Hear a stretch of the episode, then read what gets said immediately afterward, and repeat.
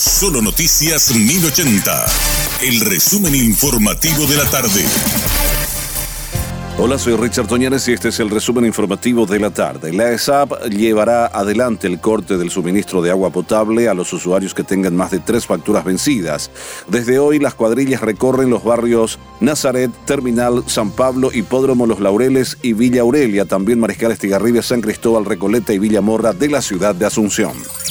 El Servicio Nacional de Calidad y Salud Animal Senaxa confirmó el cuarto foco de gripe aviar en Faro Moro, en el departamento de Boquerón. Los otros dos que fueron inspeccionados en Puerto Casado de Alto Paraguay y Bella Vista de Amambay quedaron descartados. Los tres primeros focos se identificaron el último fin de semana en Aves de Traspatio, en Mariscal Estigarribia, Colonia Neuland y Filadelfia. Y en conversación con Radio Monumental, el doctor Carlos Ramírez, director de epidemiología del Senaxa, habló sobre la confirmación de este cuarto foco de gripe aviar en Boquerón. El mismo dio detalles de la situación en Sudamérica y de las medidas que se están tomando al respecto en nuestro país. Chile empezó con ave silvestre migratoria, y, después pasó ya a la traspatio y de traspatio al sector industrial. Argentina lo mismo, Argentina primero detectó en ave silvestre, después en traspatio y pasó al sector industrial, la que producen carne o huevos. Uruguay también y, Brasil es lo que en este momento tiene comunicado que tiene la enfermedad en ave silvestre.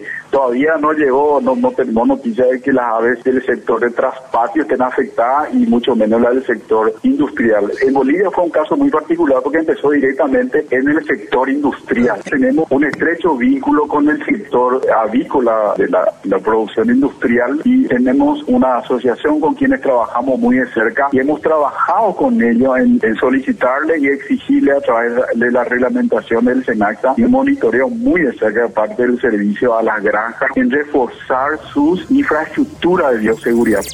El fiscal Ángel Ramírez habló de la situación legal del joven Rodrigo Zavala Acevedo, supuesto autor de amenazas de tiroteo contra alumnos de una universidad privada de Asunción. Tras ser sometido a una inspección psiquiátrica, se evaluará la reprochabilidad y podría ser imputado por el hecho de amenaza de hechos punibles con una expectativa de tres años de cárcel o multa.